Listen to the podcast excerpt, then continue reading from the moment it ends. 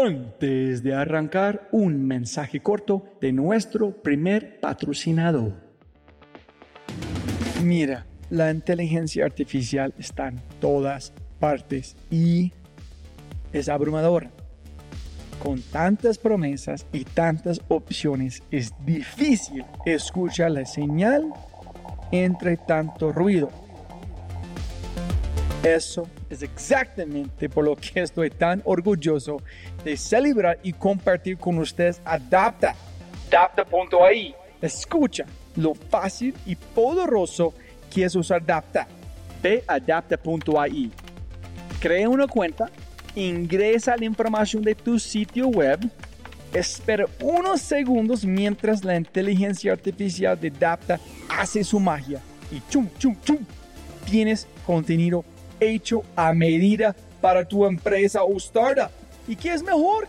La inteligencia artificial de Dapta sigue produciendo contenido más inteligente mientras más lo usas. Y mejor que eso, esto es solo la punta de un enorme iceberg de lo que Dapta puede hacer. Dapta es fácilmente una de mis herramientas favoritas. Es alucinante. Y solo para los oyentes de este podcast tengo un código especial que les dará el 50% de descuento durante los primeros tres meses usando Dapta. Pruébala ahora en www.dap ta.ai, data.ai. O haz clic en el link en la descripción de este podcast y aplica mi código podcast y crece tu productividad exponencialmente.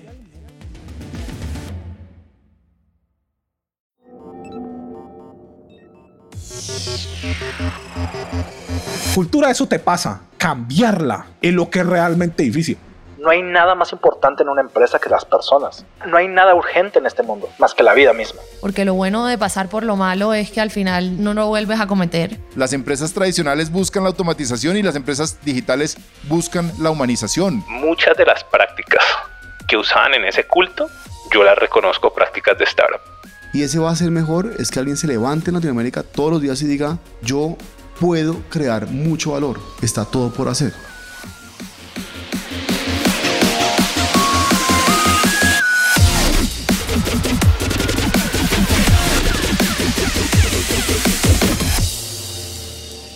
Hola, hola, hola, soy tu host, Robbie G. Fry. Y este es el episodio 200 de The Fry Show. 200 episodios que me llevo a nueve países. Me presento a cientos de las personas más notables que he conocido en mi vida. Me dio amistades que no merezco e iluminó el camino hacia el quinto. Sin embargo, durante esta gloriosa aventura, la idea de decir a la mierda, fuck it, no más, y renunciar permeó mi mente más, mucho más de lo que me gustaría admitir.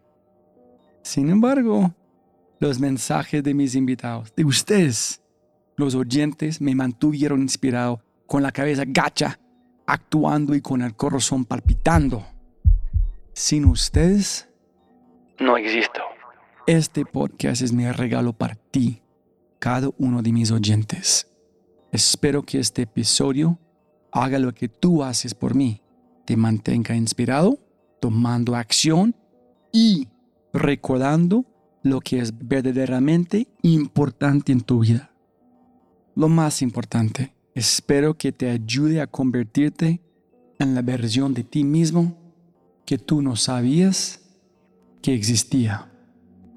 Pero antes de arrancar, antes de comenzar con este audiolibro slash podcast, quiero compartirles mi cita favorita del autor de Principito. Una, la lee en francés mi amiga, la espectacular Clara Gold. Y la otra, la lee mi maravillosa, súper, súper, súper linda esposa María Camila. Si tu veux construire un bateau, Ne rassemble pas tes hommes et femmes pour leur donner des ordres, pour expliquer chaque détail, pour leur dire où trouver chaque chose. Tu veux construire un bateau? Fais naître dans le cœur de tes hommes et femmes le désir de la mer. Antoine de Saint-Exupéry. Si quieres construir un barco, no empieces por juntar personas y asignarles tareas y trabajos. Más bien, enséñales a anilar la infinita inmensidad del mar. Con ese dicho, te presento episodio 200. Origen, inspiración, acción y vida.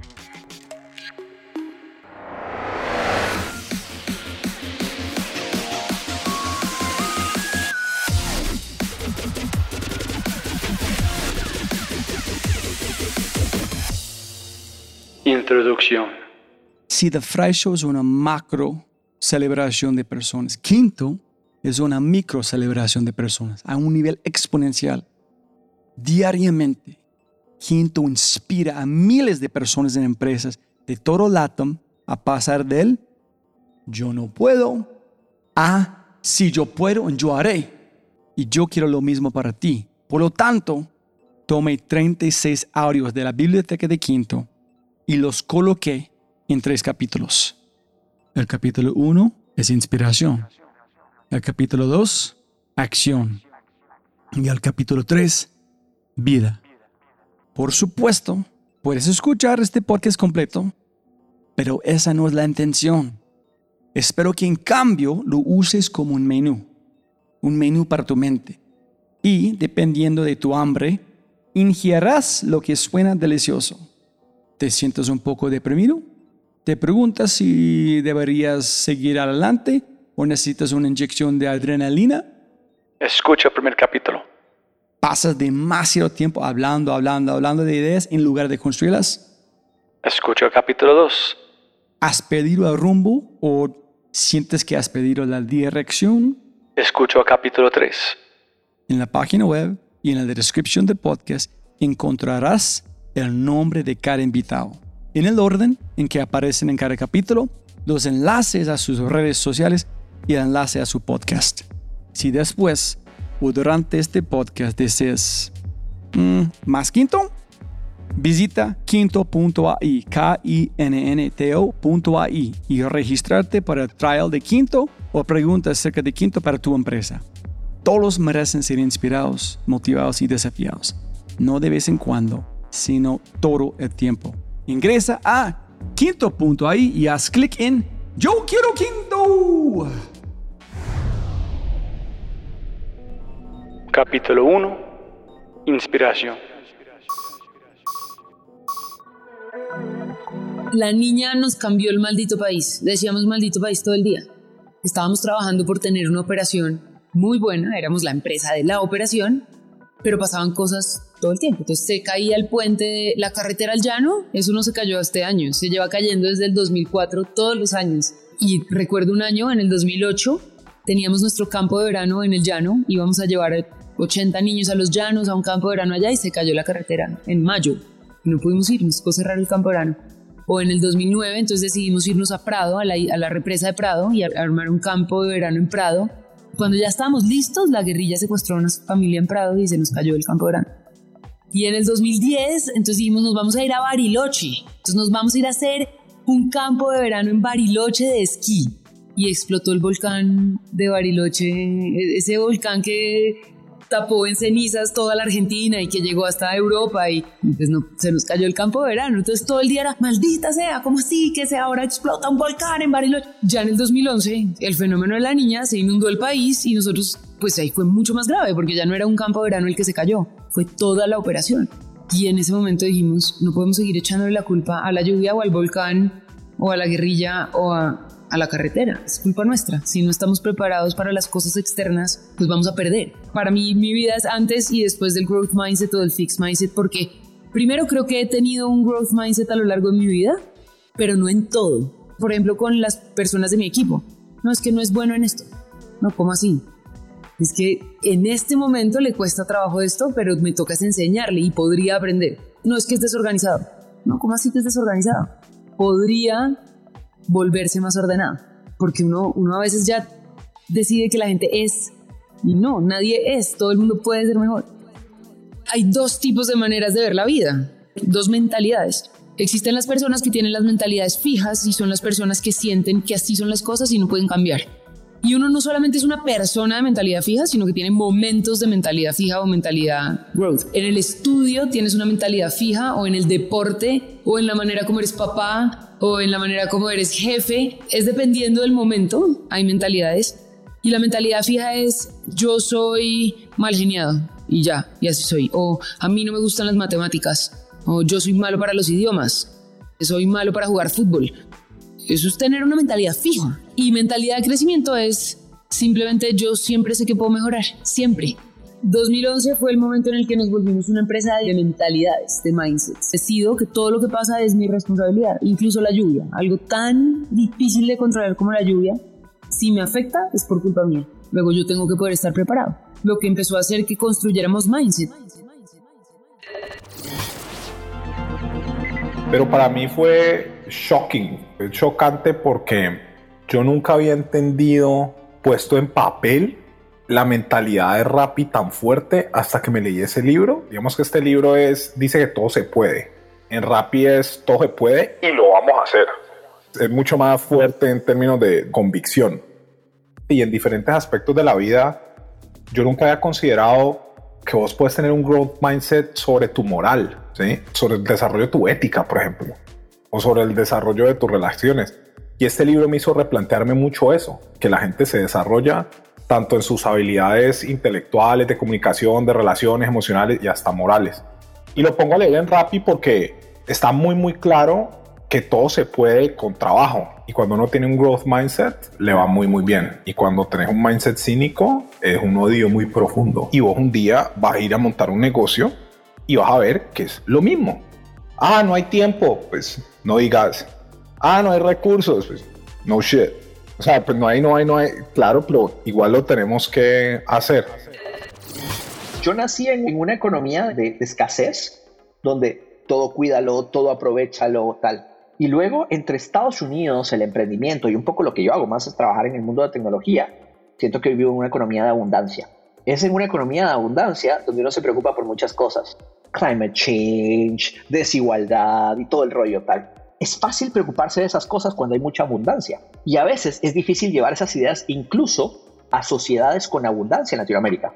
Tengo muchos amigos que les va muy bien en Latinoamérica y cuando yo me pongo a hablar de esas cosas es como de, pero ¿por qué? Y tal, y por qué eso es importante. Y me doy cuenta que es porque ellos pueden tener todos los recursos, pero siguen con una mentalidad de escasez. Entonces es como de, tengo que tener más, tengo que cuidarme, tengo que protegerme, tengo que poner una cerca que me preocupe y todo el rollo. Entonces, cambiar de una mentalidad de escasez a abundancia es importante. Y ojo, para quienes están escuchando esto, que eso no sea de, ay, a Cristian le va muy bien, seguro que tiene, vive en San Francisco y todo el rollo. No, no, no, no.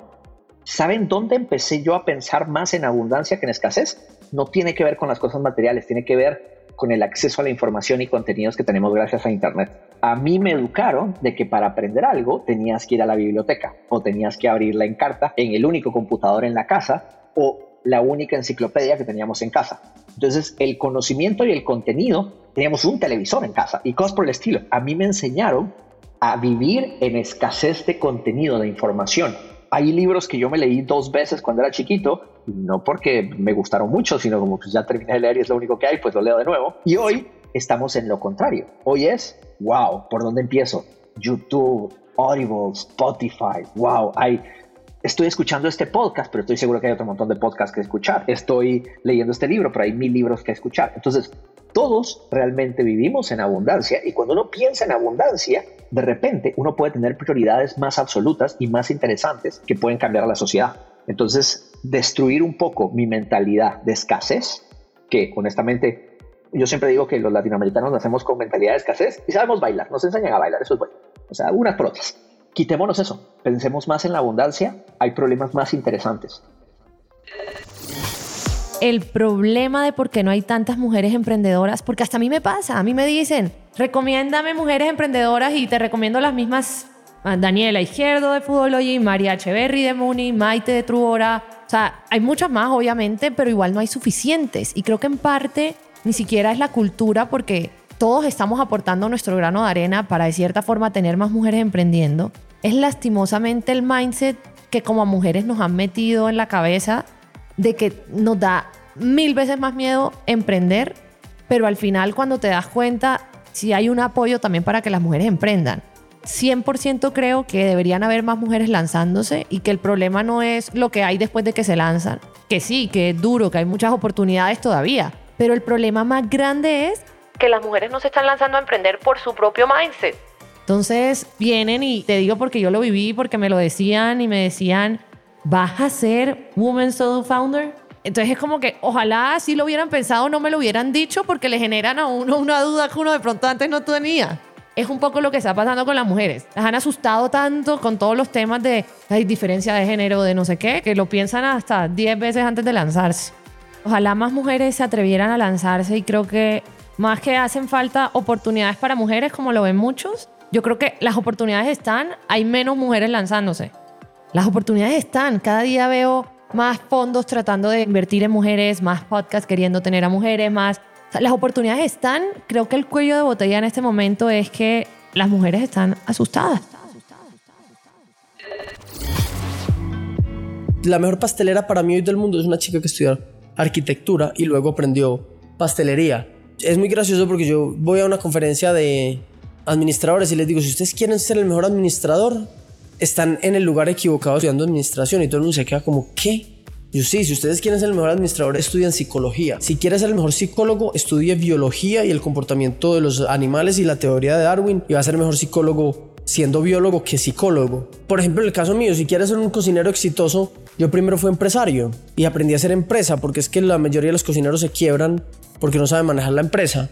Entonces yo les digo, si ustedes quieren ser cocineros exitosos, con un negocio exitoso, tienen que estudiar esa administración y luego aprenden a cocinar. Si quieren ser muy buenos cocineros, aprendan otras cosas, aprendan de arquitectura, aprendan de biología, aprendan de carnicería y después estudian cocina. Yo empecé estudiando cocina de vanguardia antes de saber partir una zanahoria y la primera vez que yo partí una zanahoria desde la parte técnica en una escuela de cocina, yo ya sabía cómo rotovaporar y cómo empacar al vacío. Y yo ese primer día yo decía, yo ya sé cocinar al vacío, y no sabía cómo se partía una zanahoria y que era una juliana. Entonces, yo siempre he dicho, si tú quieres ser el mejor en algo, tienes que hacer las cosas al revés. Porque todo el mundo las está haciendo al derecho. Entonces tienes más posibilidades de pegarle al perro, de estallar la piñata, haciéndolas al revés. O sea, si uno hace las cosas al revés, tiene 50% de posibilidades de estrellarse y 50% de posibilidades de ser exitoso. Tienes ese 50-50, pero si las haces al revés muy bien hechas, mejoras ese porcentaje. En cambio, si las haces al derecho, estás compitiendo contra millones de personas. Entonces tus posibilidades es una en 100.000 estudiantes de administración que se gradúan al año en Latinoamérica. Entonces tú para qué vas a hacer las cosas al derecho y estudiar administración para ser administrador. Pues yo más bien voy en contra de mí mismo o con una carrera contra mí mismo, pero al final del día voy a tener más posibilidades que contra 100 mil administradores que están haciendo lo mismo. Entonces yo siempre aprendí a hacer las cosas al revés, a siempre a pensar al revés. Así fue como creé la fundación. Yo decía, pues si todo el mundo rechaza a un guerrillero, yo no lo voy a rechazar. Si todo el mundo quiere educar en un computador sentado a un, soldado mutilado, ¿por qué lo van a tener sentado? Yo lo voy a parar. Si la gente está esperando que un político haga la paz porque un cocinero no cocina la paz. Si la gente está esperando que un empresario haga una empresa porque no la hace un cocinero. Y cosas que generan una transgresión para uno navegar en un océano azul solo con sus propias tormentas y no navegar en un océano rojo lleno de sangre de la competencia. Bueno, el peor y el mejor los he recibido de, la misma persona, que es mi mamá. Entonces yo siempre le digo a mi mamá, mami, es que mi mamá, ay Dios mío. Mi mamá es supremamente histriónica, es una mujer supremamente liberada, con un pensamiento muy interesante, pero mi mamá también muchas veces ha sido coartadora de cosas. Entonces, ¿qué pasa? Su peor consejo siempre fue en la universidad cuando me iba muy mal. Ella me decía, ay, renuncia a esa carrera, andate a hacer una carrera más fácil, más barata, todo ese dinero, todo lo que vas a tener que pagar después, sálgase de esa universidad. Y todo el tiempo me decía que desistiera. Pero eso me hacía dar una rabia y yo esa rabia la cogía en yo voy a ser capaz, ni creas. Cuando uno empieza a estudiar inteligencia emocional, uno se da cuenta que las emociones pueden ser dos lados, el lado que te hunde o el lado que lo coges como gasolina, como propulsor. Y la rabia ayuda a que tengas más creatividad si lo coges de buena manera. Yo siempre lo visualizo en el espejo cuando bailo. Cuando yo tengo mucha rabia con una persona, yo lo pongo en el espejo, me lo imagino esa persona al frente y bailo con más ganas, como esto no me va a acabar a mí, vas a ver qué puedo con esto. Y a veces tengo bailes que hago que están dedicados a alguien, pero eso lo sé yo. ¿Por qué? Porque esa persona me hizo dar mucha rabia. Entonces mi mamá, claro, tiene esa parte. Pero también mi mamá siempre ha sido la persona que desde otro lado me ha dicho, es muy particular porque es la misma Tú persona. siempre vas a ser capaz de encontrarle solución a todo lo que tú quieras. Tú eres capaz de todo lo que tú te imaginas que quieres ser. Nunca te dejes limitar. No te dejes limitar. Sino que cuando me veía llorando por cálculo y así me decía, ya renuncia, puedes hacer lo mismo en otra parte, pero yo no quería desistir. Entonces gané la forma de no desistir, pero también una persona que todo el tiempo me dijo que uno puede ser en la vida lo que uno quiera. Y cuando a mí me dijeron que uno puede ser en la vida lo que uno quiera, yo dije, ah, bueno, entonces yo voy a hacer lo que yo quiera. Y a mí como desde muy pequeña todo el mundo dice, es que está loca, está loca y cada vez es más, me enseñó que la locura es algo muy bonito y es nunca le dé miedo ser usted misma, nunca le dé miedo. Y yo me di cuenta con eso y yo ya le empecé a responder a la gente como loco, loco yo, loco usted que no hace lo que quiere, porque yo por lo menos hago lo que quiero. Eso es locura, el que no hace lo que quiere. Esto fue en julio del 2016, el primero de julio del 2016, que era el día de mi cumpleaños.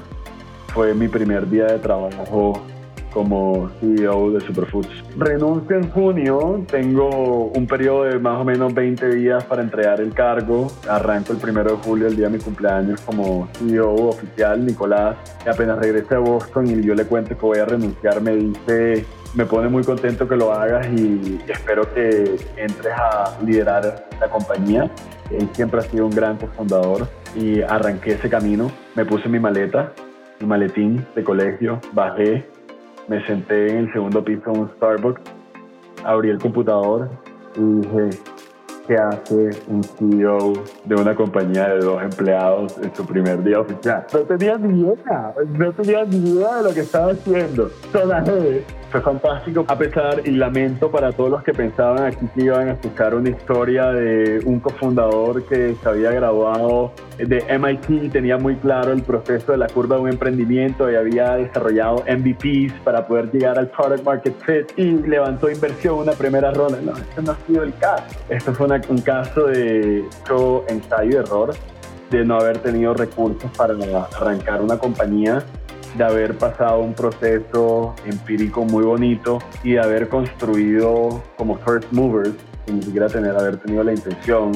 haber construido algo que verdaderamente los clientes querían. Y cuando yo arranqué en ese primer día como CEO de Superfood, ya yo tenía muy claro que mi negocio no era B2C, a pesar de que había una gran atracción y era muy interesante, mi negocio era B2B, porque la, toda esta cantidad de nuevas marcas de nueva generación que se estaban desarrollando en el mercado tenían unos productos muy bonitos, pero no tenían capacidad de llegar a las tiendas y que no solo una vez desarrollaban les faltaba el dinero y el, capital de trabajo y el capital humano para expandir sus negocios, sino que faltaba alguien en la mitad que les diera la- esa posibilidad de expandir. Entonces Superfood se enfocó en resolver el problema de distribución para las marcas emergentes, distribuyendo en cientos de puntos a nivel nacional. Y cuando yo arranqué en la compañía, ya nosotros estamos distribuyendo en más de 30, 40 puntos de venta y tenía- habíamos firmado contratos exclusivos con unas 10 o 20 marcas. Ahí arrancó la compañía. Emprende cuando tienes mucho que perder. El consejo siempre es emprender cuando, tienes, cuando tu costo de oportunidad es muy bajito. Me acuerdo que, y esto pasó y es verdad, eso no es inventado, pero cuando emprendimos, pasó lo de COVID. Entonces, nos fuimos con mi familia para Santa Marta una semana. Y en Santa Marta, yo tengo dos chiquitas, una de cinco y una de dos. Y pasó un tipo con una cosa de helados, vendiendo helados. Y pues mis hijas querían un helado, tal cosa, entonces fui y le compré la paleta. Y el tipo en la paleta tenía en la correa, pues en la, sí, en la tira de la nevera de Icopor, tenía un chupo, un pacifier, lo tenía pegado a la, a la cosa. Estoy hablando con el tipo, me dice, le digo, oye, ¿por qué tiene un chupo pegado acá? Y me dice una frase que marcó y me dijo, porque cuando el sol, cuando el sol me talla la correa, la quiero quitar, miro abajo, veo el chupo, sé que tengo un niño en la casa y sigo, sigo caminando por la playa. Entonces, como que... Sí, sí, me pasó, me pasó- me pasó playa en Santa Marta, me acuerdo perfecto. Entonces, cuando llego a mi casa y veo a mis chiquitas y veo todo lo que hay por perder, como que es un, es un desafío mayor, ¿sí? Como que hacer un startup es muy jodido, crear empresas es muy jodido en general, ¿vale? Y, y tienes demasiadas trabas en el proceso. Hay muy poquitas cosas que funcionan, casi nada funciona. Pero cuando sabes que tienes mucho que perder si no sacas esto adelante, sigues empujando a través de COVID, sigues empujando a través del riot, sigues empujando a través del... Sí, es como una forma de...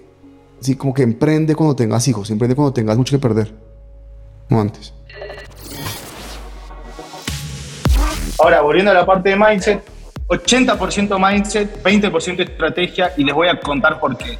Nosotros podemos hacer lo que ponemos a nuestra mente a visualizar para hacer. La única forma de lograr algo es estar convencido de que podemos lograrlo. O sea, en el momento en el que vos estás realmente convencido de que podés lograr el objetivo que te estás proponiendo, que estás recontra manija, o sea, que tenés muchísimas ganas y que estás en tu alma, vos deseas con todo tu alma lograr ese objetivo, ya lo lograste. Simplemente que no pasó el tiempo necesario. O sea, Lemon ya es la empresa cripto más grande de la TAM. Lo único es que todavía estoy trabado en el 29 de junio. Todavía no pasó el tiempo para pasar en usuario ni a Bitso ni a Mercado Bitcoin, pero Lemon ya es el más grande. Porque ya está todo el equipo convencido de que ya somos más grandes. Simplemente que necesitamos días. O sea, necesitamos que pasen los días para que vayan creciendo las métricas. Pero nosotros ya lo somos. Por eso ya ganamos. ¿Y por qué Lemon tiene un millón de usuarios? Porque cuando nosotros nacimos, que teníamos 100 mil dólares y nuestro competidor por un lado tenía 300 millones y el otro por el otro lado tenía 200 millones, nosotros ya sabíamos que ya teníamos un millón de usuarios, nada más que todavía recién empezábamos. Entonces, claro, ¿cómo voy a tener un millón si recién empiezo? Pero yo ya sé adentro que ya los tengo. Por eso, nunca nadie hable, ni en sus equipos, y mucho menos a- cuando estén pitchando inversores, que van a tratar de hacer algo. Yo cuando escucho un pitch y una persona dice, no, because we will try to do this, o we want to do this, fucking bullshit, man. Star Wars lo dice, Master Yoda, do or do not, there is no try. O lo haces o no lo haces, no tratás. Ya está, punto final de la historia, no hay nada más que agregar. El mindset lo es todo porque, de vuelta, hay tres secretos para el éxito. Son estos tres. Eh, tengo un deseo profundo que atraviesa mi alma y mi espíritu por lograr algo. Tengo un objetivo, tengo un deseo profundo que atraviesa mi alma y mi espíritu de lograrlo y trabajo. Nada más. Eso es todo lo que hay que hacer. Entonces, me pongo un objetivo, me aseguro que estoy 100% alineado filosóficamente con ese objetivo, porque si no, no voy a estar ultra altamente convencido y no me va a dar un fuego en mi alma que digo, quiero lograr esto, pase lo que pase, voy a hacer esto, y me pongo a trabajar. Tienen que estar convencidos de eso y tienen que estar convencidos de que ya lo lograron y después es una cuestión de que pasen los días. Después las cosas pasan.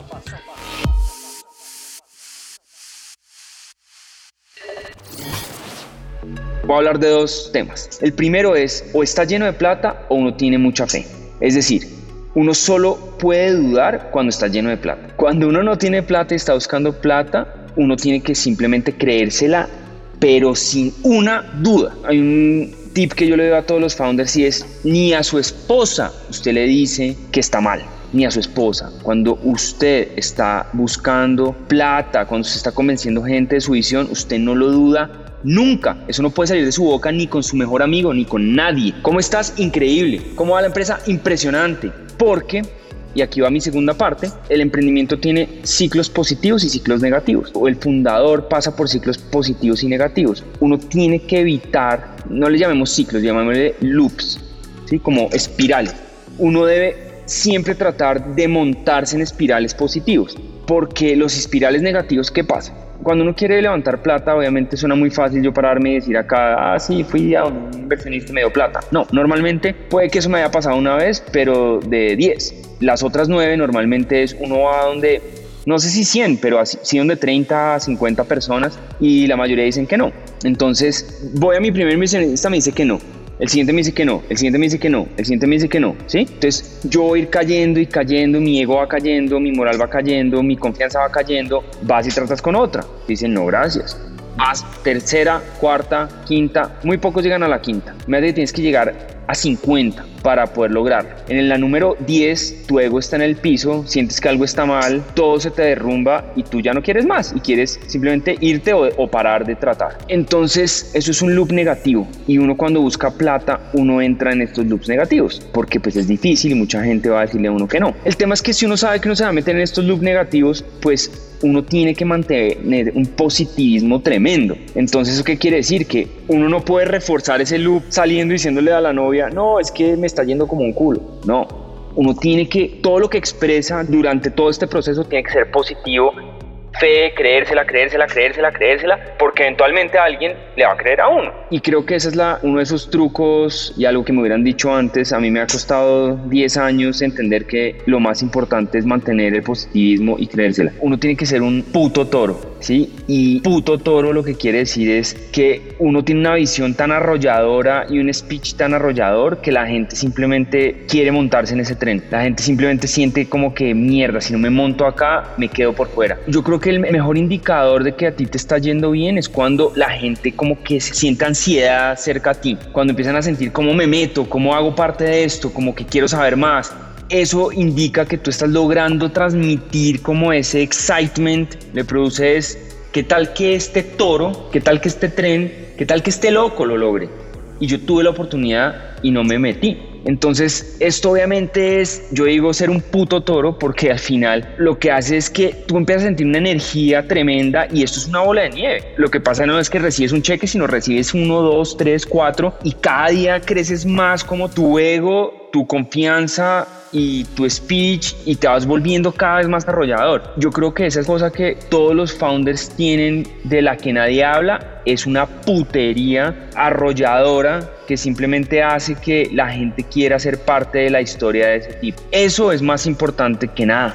Eso es más importante que el proyecto, es más importante que, que tan bien están los números, eso es más importante que el plan. Es esa actitud de yo voy a hacer esto si me quieres acompañar, increíble, y si no, no me importa porque no necesito de nadie, porque soy un toro y nadie me para. El mensaje al resto de las personas es que emprender no es necesariamente montar una compañía, ir a la Cámara de Comercio y hacer una sociedad.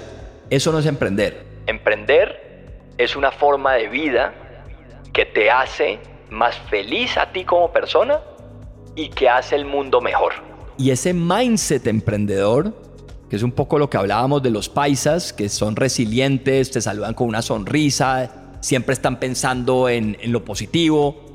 Ese mindset emprendedor, si quieres verlo desde el punto de, vista egoísta, químicamente en tu cerebro, digamos que te genera más dopamina tener ese mindset de no ser una víctima, no quejarte, darte a los demás, estar pensando hacia afuera en un proyecto en que creas, en vez de estar pensando en todos tus problemitas. Creo que aquí hay dos cosas para hacer en el país. Uno es crecerlo de verdad para que todos estemos mejor. Lo otro es tener cuidado de que cuando eso pase, no hayamos construido una cultura de personas entitled. ¿Qué, ¿Qué es una persona entitled? Una persona entitled es una persona que cree que se merece las cosas por haber nacido. La vida me debe, el país me debe, mi mamá me debe, el gobierno me debe, mis amigos me deberían llamar a saludar. Eso es la definición de una persona triste, egoísta y triste. Lo contrario a eso son los que están pensando en construir, en entregar, en dar amor, como hablábamos ahora, en generar oportunidades, en no quejarnos sino que corregir. Entonces, ¿cuál sería el consejo a las personas para que comiencen a cambiar sus hábitos mentales y comiencen a volverse un poco más así? El consejo práctico es la gratitud. Eso te cambia tu vida entre a mí me está haciendo falta algo. Uno se levanta y está pendiente, bueno, todo este problema me está haciendo falta, me está haciendo falta que mi jefe me felicite, me está haciendo falta que mi esposa me, me, trate bien. Ahí estás pensando en que te está haciendo falta cosas. En el momento que das gracias al universo, o al que sea, o a Dios, o al que sea, el momento que te pones a dar gracias, ya no hay un vacío. Ya estás viendo lo que tienes. Y ya te das cuenta para el 90% de la población que lo que tienes, desde que tenemos salud, el resto depende de nosotros. Gracias por esta vida que tengo. Eso te pone en el mindset de ya, ya estoy, yo ya tengo, ahora puedo dedicarme a entregarle a los demás.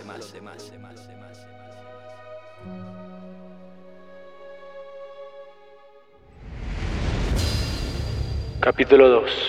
Acción.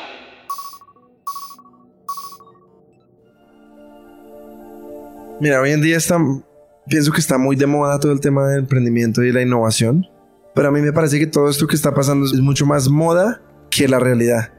¿Por qué? A la gente hoy en día le cuesta mucho más comprometerse con las cosas.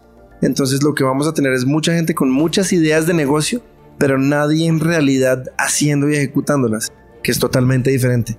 Para ser un ejecutor y llevar las cosas a la realidad, se requiere mucho más que tener buenas ideas. Las ideas las tiene cualquier persona, cualquier persona. No sé si has oído a la gente decir, ah, yo ya tuve esa idea, ay, tan fácil esa idea, no se me ocurrió a mí. Pero lo que realmente la gente debe cultivar hoy en día para tener innovación es crear una cultura y un pensamiento de guerrero, ¿sí? Y esto requiere varias cosas. Un guerrero es disciplinado, un guerrero desafía, un guerrero no es que no tenga miedo, sino que al tener miedo va, igual se enfrenta a lo que está por delante de, él. Y eso es lo que les hace falta a mucha gente. Mucha gente se queda en el networking, en la cerveza, en la idea, pero no termina ejecutando. O sea, Fitpal no es nada parecido a lo que yo me imaginé en un principio. La idea es la chispa que prende el motor de la creatividad. Tienes la idea, comienzas a perseguirla, pero nunca puedes alcanzarla. Y comienzas a perseguirla a coger por diferentes caminos. Y eventualmente llegas a algo totalmente diferente pero que es innovador. Te pongo un ejemplo. Cristóbal Colón es el primer emprendedor exitoso de nuestra época, porque él fue y convenció eh, al primer fondo de Venture Capital, la reina Isabel, quería embarcarse y encontrar una nueva ruta para llegar a, India o lo que sea. O sea, él tenía una idea inicial que era llegar a algún sitio para hacer algo. Pero en realidad, cuando se embarcó en eso, terminó llegando, fue a América y, descubriendo otra cosa. Y esa es la innovación. Por eso es que yo no estoy de acuerdo con que la gente tenga malas ideas, sino que tiene la idea y no hace nada con ella, no se dedica a investigar y no se permite fracasar y darse cuenta de cosas, que es cuando uno cambia el rumbo y comienza a encontrar lo que verdaderamente es. El mejor consejo que yo he en mi vida fue de mi papá y fue cuando me gané la beca en los Andes. Porque imagínate uno de pueblo y todo eso, de pronto irse por una ciudad grande puede ser muy apabullante, ¿no? Y yo sé que esto pues no es nada, o sea, aquí no te estoy diciendo el acertijo de una esfinge ni nada de ese tipo de cosas, pero mi papá lo que me dijo es, no hay peor mandado que el que no se hace. Y me dijo, Diana, váyase para Bogotá intente sacar esa carrera, que no hay peor cosa que lo que no se hace. Y yo es que yo tenía tanto miedo al fracaso, yo tenía tanto miedo de llegar a esta ciudad, a no adaptarme, a no poder hacer lo que él me dijo, Diana, hágale que usted tiene todo lo que se necesita y no hay peor mandado que el que no se hace, no hay peor emprendimiento que el que no se hace, no hay peor iniciativa que la que no se hace. Y fue como, en cierta forma, permitirme a mí el chance de pronto fracasar, pero hacerlo de una forma positiva, que a Dios gracias a mí me fue muy bien, pero esa realización que uno diga, bueno, pues no importa, el, el asunto es poder arrancar, ¿no? Yo siempre he utilizado eso en mi vida y en cada emprendimiento, en cada idea, en cada decisión. Yo decía, bueno, pues no hay peor cosa que la que no se hace. Y del piso no se pasa. Eso lo tengo claro, del piso no se pasa. Entre más duro cae uno, más duro rebota. Ustedes saben como mis cosas y eso es de muy de mi papá. Y eso siempre, digamos que con esas tres cositas yo siempre me voy. No hay peor mandado que el que no se hace. Del piso no pasa y entre más duro cae uno, con más ganas rebota. no sé, por ejemplo, desde afuera Rappi se ve como esta empresa pues impresionante, ¿no? Y pues a nosotros nos da mucho orgullo cuando reflexionamos y lo grande que es. Pero yo me acuerdo en, las épocas de Gravity, siempre decía que una vez uno saca una app a producción y alguien se la descargó, esa app es imposible que tú la puedas bajar. No es como una página web que si tú tumbas el servidor, pues desaparece el mundo. El app siempre va a estar ahí. Entonces, cuando nosotros sacamos el app de Rappi, cuando empezamos la empresa, nosotros ya no había reversa. mucho de lo que, digamos, cómo se siente la empresa por dentro es muy parecido al mismo día donde qué son las cosas que hay que hacer, de verdad cuánto tiempo tenemos o qué es lo que hay que lograr y démosle, rememos todos los días y así se siente todos los días, es reme, trabaje, reme, trabaje, que las cosas buenas vienen. Y eso es mucho de, pues no sé, de mi personalidad. Pues no importa, a trabajar y a resolver los problemas y a darle y a darle y a darle. Y yo creo que pues yo, pues desde mi punto de vista, yo creo que yo he, he transmitido mucho eso en la cultura rap, que hay problemas duros, hay cosas que parecen imposibles y pues Simón diciendo locuras todo el día que son casi imposibles de medio ni mencionar, pero si uno coge, las baja un papel, mira un problema a la vez y empieza a remar, las cosas se dan. Pues Rappi ya no se puede bajar del universo. Siempre puede haber, yo puedo dejar el app descargada en mi celular para siempre. Pero siendo una empresa de 10 personas, siendo una empresa de 3.000 o 4.000 personas, pues es lo mismo lo que hay que hacer. Hay que seguir trabajando. No hay que sentirse jefe del mundo o, demás, sino que hay que seguir trabajando.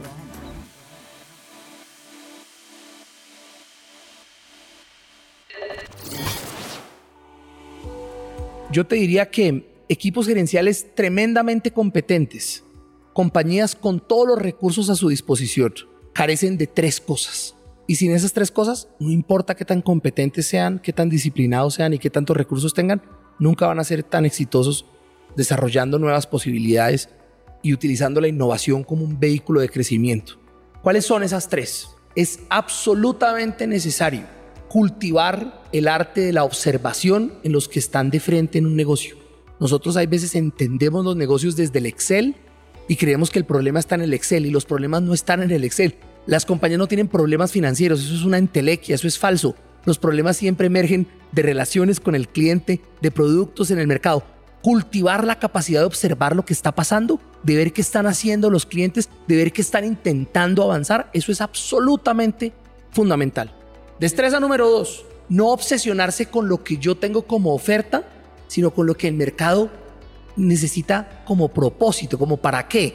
Las compañías siempre hablan de que yo quiero venderte, ¿no? La broca de un cuarto, pero la gente no necesita broca de un cuarto, necesita huecos de un cuarto. La gente no necesita ollas con teflón, necesita que el arroz no se le pegue. Pero a nosotros pareciera que estamos tan embebidos en hablar del beneficio que tenemos, del producto que tenemos, de lo que sabemos hacer en la planta, de lo que tiene el técnico, que se nos olvida el para qué lo usaban. Y eso le pasa mucho a los gerentes de las compañías y le pasa mucho en estos países donde creemos que nosotros tenemos que ser expertos en los cómo, no en los para qué, que no somos creadores de mercado. Y la tercera, tenemos una pésima relación, te lo decía, con la incertidumbre y la ambigüedad. Nosotros llegamos a un comité financiero y lo primero que nos dice el miembro de junta, el gerente financiero, es muéstreme eso en data. ¿Usted por qué no tiene eso cuantificado? Dice, porque es que la incertidumbre no se mitiga de esa manera.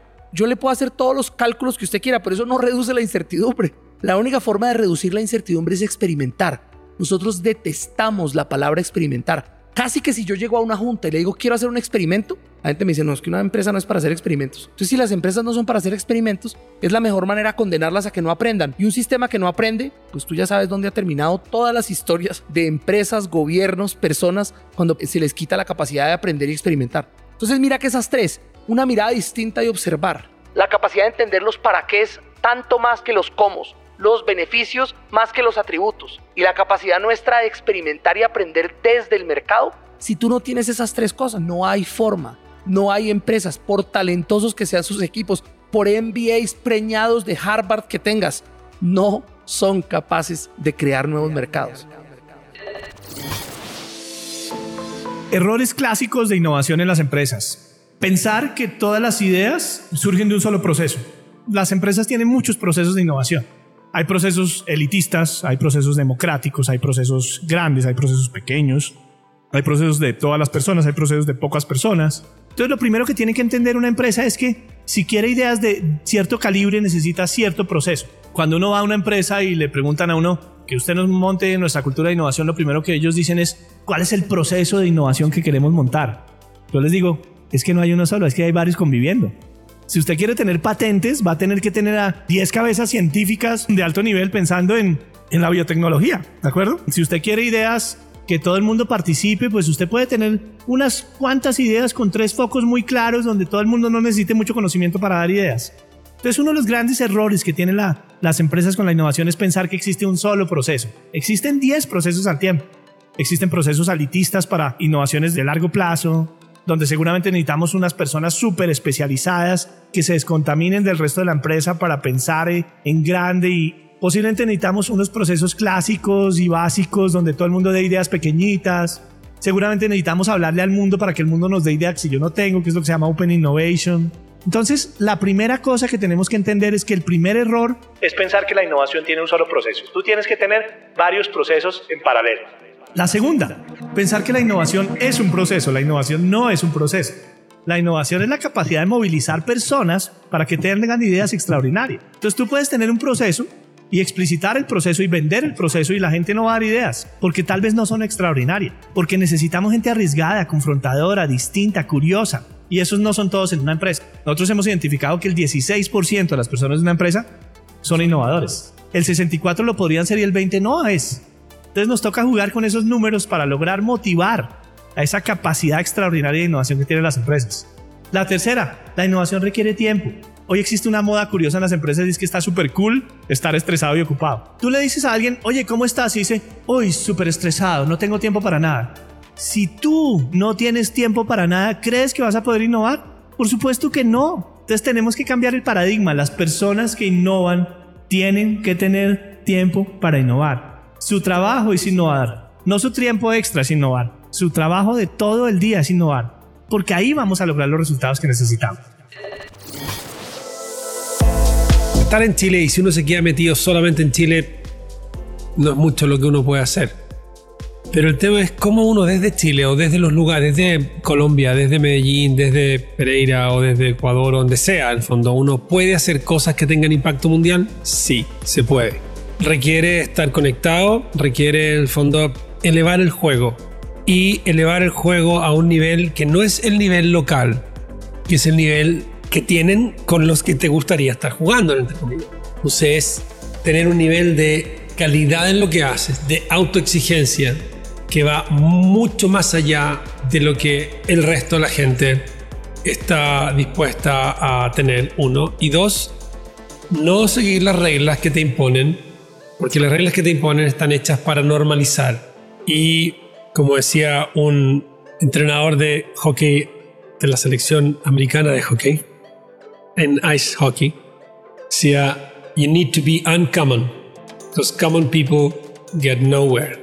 Pero, tipo decía también que para ser uncommon o poco común, uno tiene que estar dispuesto a dar lo que nadie ha dado, a sufrir, a sobrellevar niveles de sufrimiento que mucha gente no ha estado dispuestos a sobrellevar. Y ese sufrimiento uno lo ve en términos de que hay que dejar en la cancha niveles de esfuerzo que para mucha gente son innecesarios, porque con la mitad del esfuerzo tú podrías estar bien.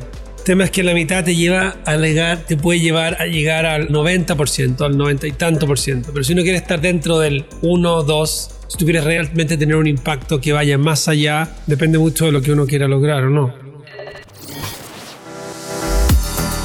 Es decir, yo siempre digo el chiste de que a los pobres les gustan los precios bajos y a los ricos les fascinan. O compites en valor, es decir, buscas un quien que te valore por relevante y distinto, o compites en precio.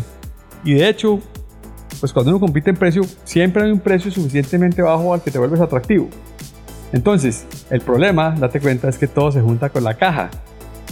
Porque típicamente la caja es mucho más sensible al precio que al volumen. Entonces, cuando tú reduces tu precio, básicamente te está quitando la caja. Lo que en otras palabras significa que el mercado te está diciendo, oye, lo que tú haces no lo deberías hacer. Porque necesito que me des caja para hacerlo. Me consumo tu caja, no es valioso, no te devuelvo caja. No te necesito. Entonces, típicamente, o tú compites con precios bajos o compites en valor. Si no quieres competir en precios bajos, compite en valor. Si compites en valor, entras en un ejercicio muy interesante. Depende quién te valora, porque el único valor universalmente valorado por todo el mundo es el precio bajo. Lo otro depende de quién. Y ese quién te encontrará valioso en la medida en que encuentre que tu marca tiene beneficios relevantes para él y distintos de tus competidores. Porque la experiencia ya nos enseñó. Es que hace 17 años cometimos muchos errores. Es que yo soy emprendedora social.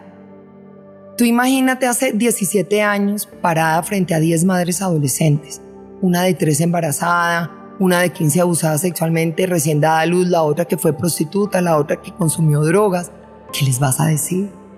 No tenía ni idea. No tenía las respuestas. Pero como soy emprendedora social, me tocó por el principio, haciendo un equivocando, fracasamos, no una vez, 20 mil veces, pero éramos atentos al fracaso. En la intervención, porque es que te digo, una, yo no quería más de lo mismo, yo no quería nada que fuera asistencialista, porque asistencialista es darle la comida, darle unas clases, mandarla a casa, y al otro día viene, pero entonces nos morimos de la tristeza todos. No, yo no quería eso. Entonces hicimos una cosa que se llamaba la medición de la línea base, que quienes estamos en el sector social entendemos que la línea base, que es la evaluación de cómo te llega la población. Antes de la intervención que tú hagas, ¿cómo te llegan esas niñas? Te llegan con baja autoestima, abusadas sexualmente, con un problema de desnutrición, niñas además con un entorno conflictivo, o sea, así las recibes. ¿Qué tienes que hacer para llegar a ser unas niñas empoderadas, responsables de su sexualidad. ¿Qué tienes que hacer? Cuando tú manejas una fundación como una empresa, tú tienes en la cabeza a dónde quieres llevar a estas niñas. Tú tienes un producto que se llama La vida de una niña, su bebé y su familia. Ese es tu producto, que te llega de una manera, pero tienes que sacarlas de otra. Entonces, cuando tú tienes un concepto empresarial de eso, es fantástico. Pero en el mientras tanto, en el modelo, es cuando tú tienes que hacerlo humano es donde tú tienes que aterrizarlo. Por eso la diferencia entre una cuchilla de afectar Gillette y un mercado, pero igual Gillette tiene unas materias primas, tiene una producción, tiene un control de calidad para que finalmente satisfaga a unos clientes que van a usar las cuchillas. Adivina qué me pasa a mí. Yo tengo una, un raw material, o sea, yo tengo unas niñas que están ahí en una extrema necesidad, tengo un proceso de producción que es el modelo de Juanfe, y tengo que sacar esas niñas a un mercado para que ellas sean viables para una sociedad. Por eso esto se piensa como una empresa, porque si no se piensa así, seguiremos siendo asistencialistas, dándole la sopita a la niña, jugando a las muñecas y de esto no se trata. A todo surfer, a todo surfista, le debe de gustar remar, porque el 99% del tiempo que estás surfeando, estás remando te arden los brazos porque duele estar remando tanto tiempo, te está quemando el sol, te revuelcan las olas, te pegan las tablas de los que se echan y te ganan la ola. 99% del tiempo que estás surfeando es el struggle, es como la lucha. Y 1% del tiempo que estás surfeando estás disfrutando la ola y ese sentimiento que tuve el día que entré a Y Combinator. Entonces, es la metáfora perfecta de la vida, el surf, porque 99% del tiempo estás pagando impuestos, pagando la nómina, lidiando con el internet de tu casa, yendo al banco, teniendo que contestar correos, viendo que estás en mute en una llamada en Zoom. O sea, 99% del tiempo es lucha por 1% de momentos de extrema felicidad. Entonces, ¿qué es lo que pasa? Que yo cuando estoy surfeando, estoy luchando y me arden los brazos y me duele la espalda y me está quemando el sol pero tengo una sonrisa de oreja a oreja porque amo el proceso de surfear, lo disfruto como nada en la vida. Entonces, si haces esa analogía, lo que tienes que pensar es, la vida es como el surf, ¿cómo surfeas la vida? ¿Cómo aprendes a disfrutar el proceso de luchar para crear cosas extraordinarias? Así como a, a todos los surfistas les debe de gustar remar, a todos los startuperos o a, todos los que quieren hacer algo extraordinario, les tiene que gustar luchar. Entonces, si no aprendes a disfrutar la lucha, vas a estar frustrado porque son muy pocos los momentos de verdadero éxtasis, como que no lo vale si no disfrutas la lucha, si no disfrutas el proceso, ¿no? Y esto es como muy cliché, todo el mundo te dice, disfruta el proceso, enjoy the ride. A mí me hizo clic cuando entendí la analogía del surf. Entonces, a lo mejor hay alguna otra persona que nos esté escuchando que le hace clic de esa manera y pues a mí me ayudó mucho. Algo que siempre yo recomiendo es siempre que empieces una empresa, rodéate de otros emprendedores porque conocen perfectamente tus dolores y saben perfectamente por lo que vas a pasar y te vas a abrazar con ellos y vas a llorar con ellos o te van a recomendar un montón de cosas y te van a hacer la vida un poco más fácil. Entonces fue muy chévere darnos cuenta que las empresas de Estados Unidos tienen muchas veces nuestros mismos dolores y las de la India y las de Dubai y las de todo. Uno a veces cree que no sabe mucho, entonces al principio con Julián no entendíamos nada de términos de biotech y decíamos, ¿será que somos los únicos que no entendemos las empresas de biotech? Y nos reíamos. Las primeras charlas no entendíamos nada de ellos, ni los pitch, ni nada. Hasta que un día yo iba caminando con una persona de Harvard y me dice, Marta, oye, quería decirte algo. Y yo, ¿qué? ¿Tú entiendes a la gente de biotech? Y yo no. Y me dice, ay, yo pensé que era el único. Y yo, ay, yo también. Y luego otros amigos atrás como, de verdad, nosotros también habíamos hablado que no entendíamos nada y todos atacados de la risa. Y ahí dijimos con Julián como, el mensaje del dueño de Instacart era súper cierto. Él nos dio una charla, el dueño de Instacart, y nos decía que él en el principio era muy callado y iba a reuniones de emprendedores y le pasó una anécdota. Y era que todo el mundo hablaba de Enterprise y él decía, ¿por qué todo el mundo está hablando de la renta de carros Enterprise? No entiendo por qué todo el mundo habla de Enterprise. Y nunca preguntó hasta que un día preguntó y le dijeron, no es la renta de carros, es que Enterprise es compañía en inglés. y él decía como, yo me sentía como la persona más estúpida del mundo apenas empecé la compañía. Y es como te das cuenta que tú hay veces también te sientes súper ignorante en muchos términos, no los entiendes, haces caras y seguro la persona del lado que es un personaje que ya lleva 10 años, que facturó un billón de dólares como Rappi, pasó por lo mismo, lloró por lo mismo, tampoco se las sabe todas y lo hacen las mismas. Algo que nos decían también es, piensen que así facture un billón de dólares, ese personaje es tu compañero y están las mismas, en el mismo tren que tú. Entonces, esto no es admírenlos, pero tampoco los tengan como dioses, tenganlos como compañeros porque son sus compañeros ahorita en el fondo. Human beings conform. Uno es el average de las cinco personas con las que anda. Por eso dicen, todo esto llega al mismo ángulo. Ah, never be the smartest person in a room. Ah, si quieres bajar de peso anda con gente flaca. Todo esto es lo mismo. Es, uno normaliza a la gente con la que anda, al ambiente en el que está. Entonces, si uno solamente anda con gente ultra ambiciosa, que son overachievers, que están haciendo cosas excepcionales, pues uno se vuelve la media de eso. Entonces, el ambiente es mucho más fuerte. ¿Cuáles son los fundadores que más sufren? Mi advice número uno a todos los fundadores que yo conozco es cambiar de amigos. ¿Por qué? Porque hay un poco de fundadores muy buenos que han hecho todo solos con las uñas y que no tienen más nadie que está haciendo lo mismo. Nosotros, en cambio, nuestro superpoder es que somos un equipo. Hay un poco de gente que está haciendo algo parecido, entonces como un team sport y uno se empieza a desbloquear cosas y empieza a ayudar. Si yo te muestro mi WhatsApp ahorita, de los próximos 50 que tengo en el chat, 25 son fundadores. Unos son amigos, se dan consejos, se escuchan, se desbloquean cosas, hacen pushback de la estrategia. Es una cantidad de cosas súper fuertes porque uno está normalizando la gente con la que anda. Entonces, cuando un fundador es esa flor en la Antártica que no debió haber nacido, desplantate y andarte a la pradera para que veas cómo creces.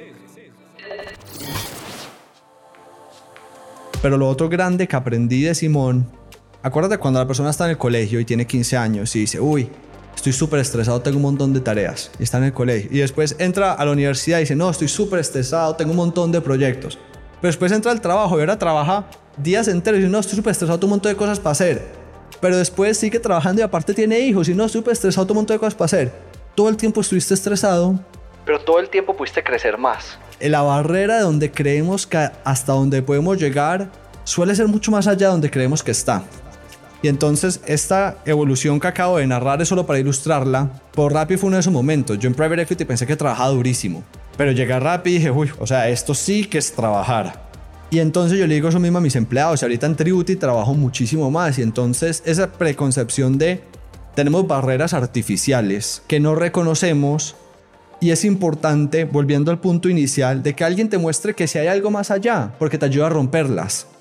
Es muy difícil, entonces realmente creo que muy poquitas del mundo están realmente en el marginal del conocimiento y, capacidad humana. Muy poquitos. El resto de la gente estamos haciendo más de las cosas que ya se han hecho antes. Entonces, si nadie en tu vida ha ido a Harvard, no conoces a nadie, el chance de que es muy difícil. Pero si te rodeo de 20 personas que han ido, Solo hacer eso te sube tus chances un montón. Es la misma persona, la misma capacidad.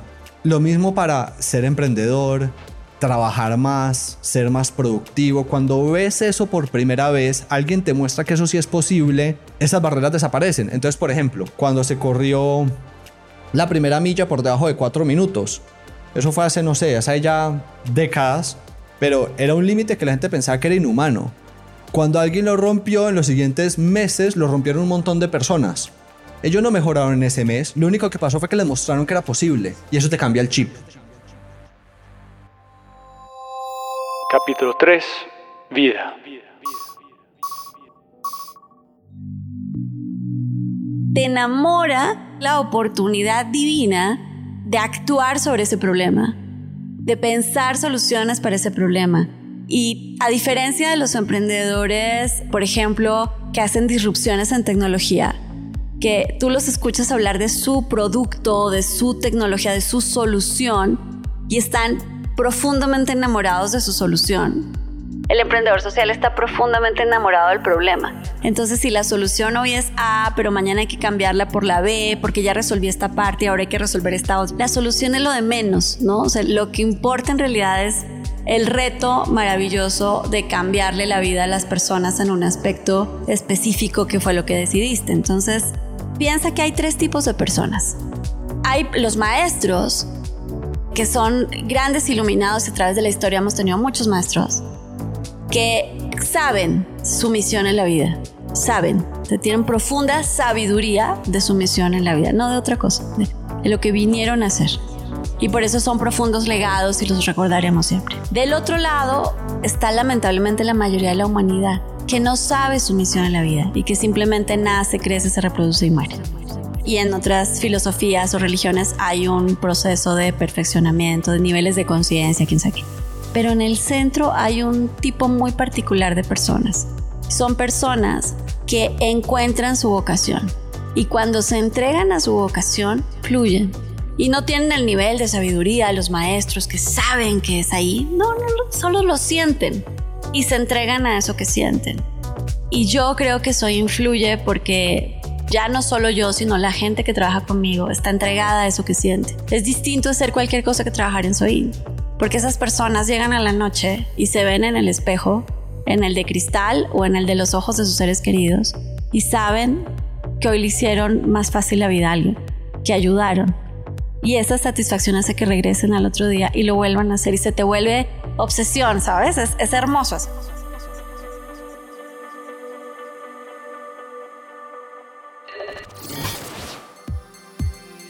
Yo te digo en una frase fácil. Yo digo, primero que digo que el propósito de KO es contagiar al mundo de ganas de vivir en gratitud y feliz. Ojo, yo no digo que todas las cosas que me pasan me hacen feliz. Cuando yo digo train for happiness, no quiere decir que, ah, yo me compré la pelota de la felicidad y solo me hace feliz todo. Cero. Me pasan cosas que me dan mucha pena, que me molestan. El punto es que si yo soy consciente de que solo tengo hoy día, no voy a permitir que las cosas que me incomodan y me molestan malogren mi percepción de que mi vida hoy me quiero sentir contenta. Yo sí quiero sentirme contenta. Yo sí creo que no hay tiempo para estar molesto, porque si tú aprendes a vivir en gratitud, tú ahora puedes decir, me llega el tráfico, no lo tolero. Y eso te molesta. Yo no digo que tienes que estar en el tráfico diciendo qué lindo tráfico. No, pero tú tienes que escoger si en ese tráfico vas a llenar a tu sistema y a tu cabeza y a tu corazón de una energía negativa o vas a decir, puta, hay tráfico, ya está. Pero tengo, gracias a Dios hay tráfico, pero estoy llegando a una reunión donde tengo un trabajo que me encanta, donde tengo la suerte. Si aprendemos a ser más agradecidos con lo que sí hay. Y te pongo este ejemplo que lo acabo de poner hoy día en una reunión corporativa. Hice una charla para un equipo grande de personas en una empresa. Y les dije algo que digo siempre y la gente se ríe. Pero yo digo, si tú me dices, Ale, en un minuto, hazme una lista de todas las cosas que no te gustan de tu esposo, yo te la hago en un minuto larguísima. Pero si me dices, ahora hazme una lista de todas las cosas que sí te gustan, también te hago una lista hermosa. La pregunta que me hago todos los días es, ¿a dónde miro hoy? Hay una frase que, uf, que es brutal, brutal, ni siquiera recuerdo bien quién la dijo, pero es espectacular. Es, yo no soy quien yo creo que soy, yo no soy quien tú crees que soy, yo soy lo que yo creo que tú piensas que yo soy. I'm not what I think I am. I'm not what you think I am. But I am what I think you believe I am. Entonces es la percepción de la percepción. Yo pienso que tú tienes una percepción de mí y mi percepción de lo que tú piensas en últimas termina siendo lo que yo misma creo de mí. Cuando uno habla con otra persona, está ese mecanismo ahí.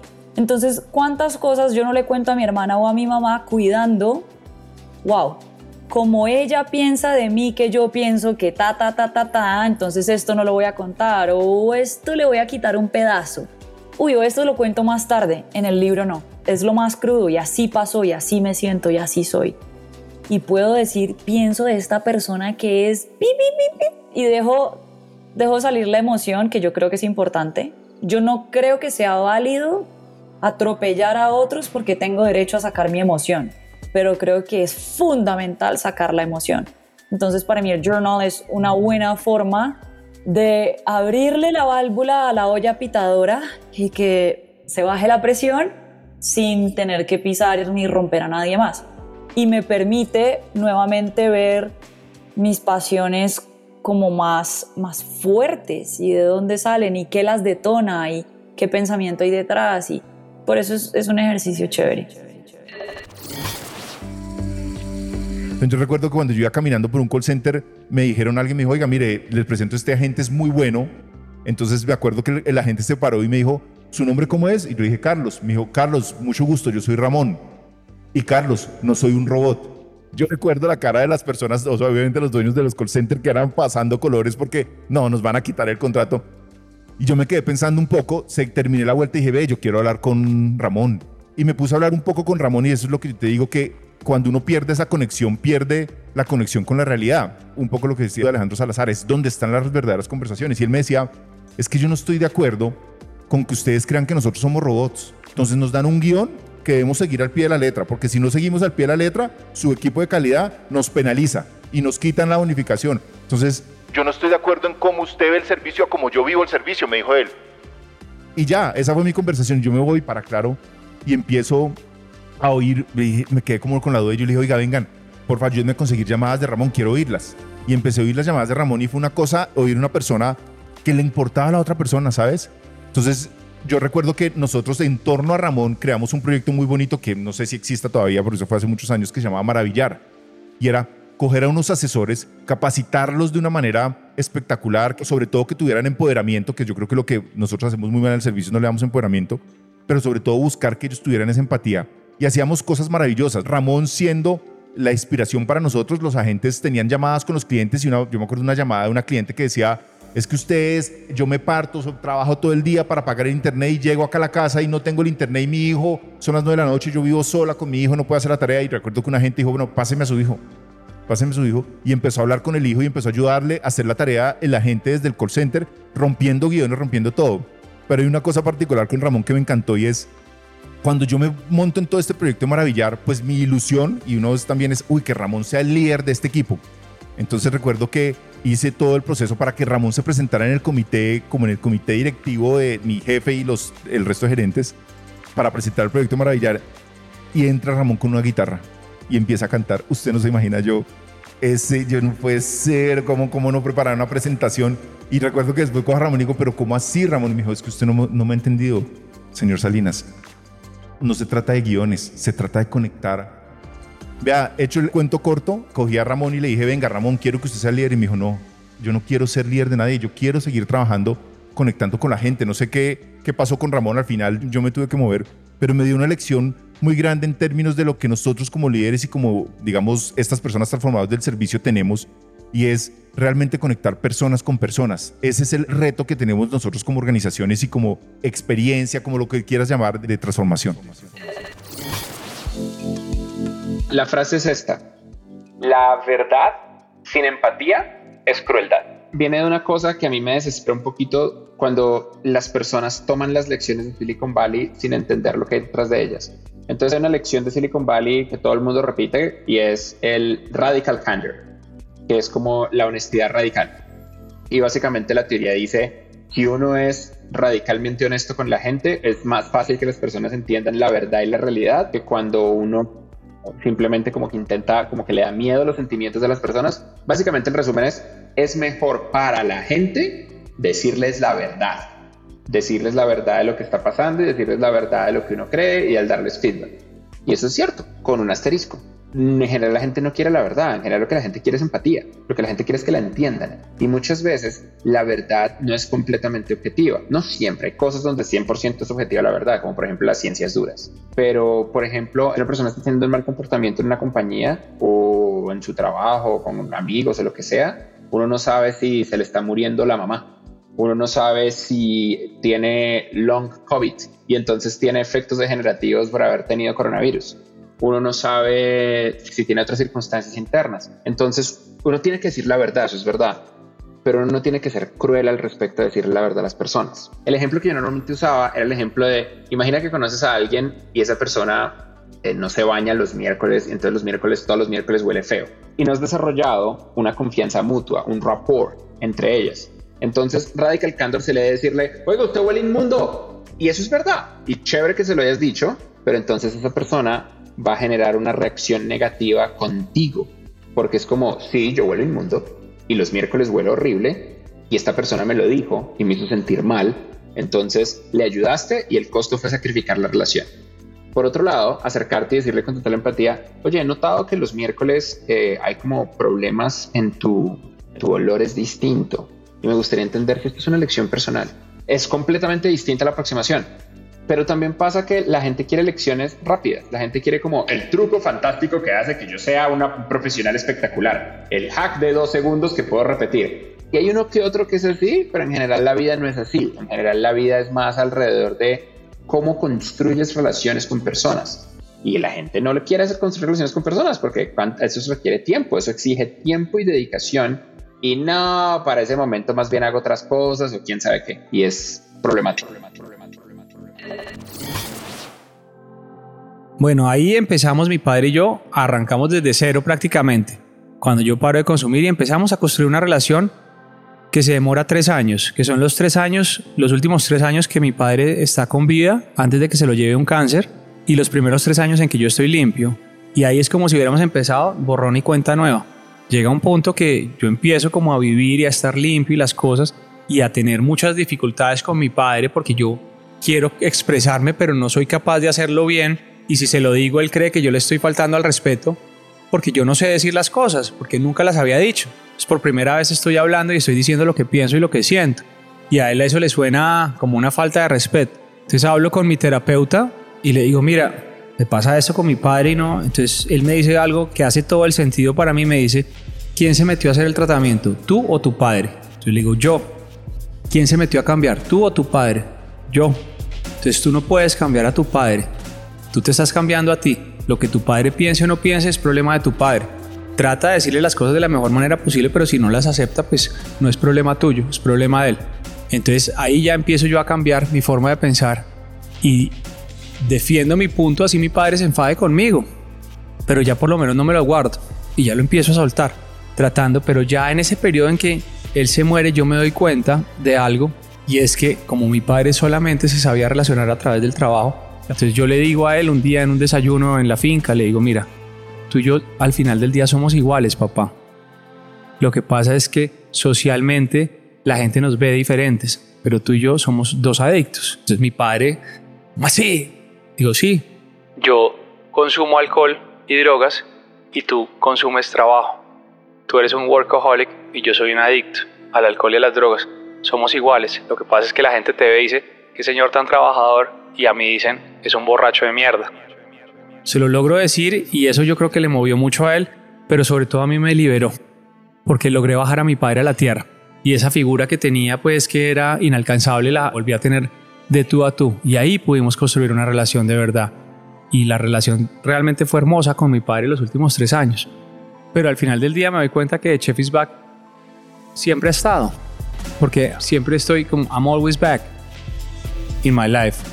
Siempre estoy volviendo a mi vida, luchando mucho, con mucho dolor, pero siempre volviendo, con las pocas herramientas que tenía en un momento determinado, con las cantidad de herramientas que tengo hoy en día, y me doy cuenta que la vida no es estática, me doy cuenta que la vida siempre está cambiando, siempre se está moviendo, siempre estamos en movimiento y que siempre tenemos que estar volviendo. Porque muchas veces nos quedamos estáticos y nos quedamos quietos y la vida nos pasa por encima o la vida nos atropella. Tenemos que ir al, mismo ritmo que estamos viviendo nuestras vidas, siempre tenemos que volver, siempre tenemos que estar de vuelta. Así es que vivo mi vida hoy y lo digo muchas veces como si estuviera viviendo horas extras, porque realmente siento que estuve muerto en vida muchos años y hoy estoy vivo.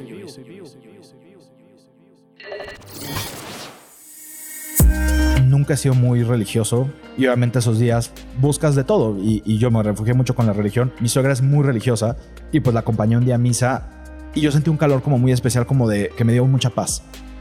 Y ese día vamos a la visita con Alexis y cuando yo voy saliendo de terapia intensiva, veo una chica que estaba ahí en el lobby de terapia intensiva llorando una chava, yo creo que me mi edad.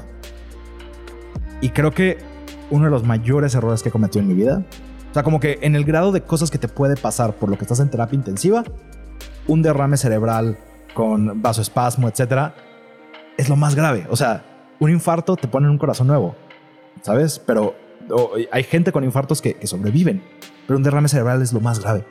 Entonces, eso minimicé yo. Y dije, seguro cualquier cosa que esté pasando a esta chica es menos grave que lo que yo estoy pasando. Y entonces me acerco a ella y le digo, me acuerdo perfecto, grave error. Le digo, ¿por qué lloras? O sea, mi primera frase es, ¿por qué lloras? Y ella se me queda viendo así como de, ¿quién eres, no? Y le digo, estoy seguro que lo que estés pasando es fuerte, pero yo tengo a mi esposa de 25 años con derrame, bla, bla, allá adentro. Digo, estoy seguro que lo que tú estés viviendo la persona que está allá adentro lo va a superar. Y me responde, ya no lo superó. Acaba de morir.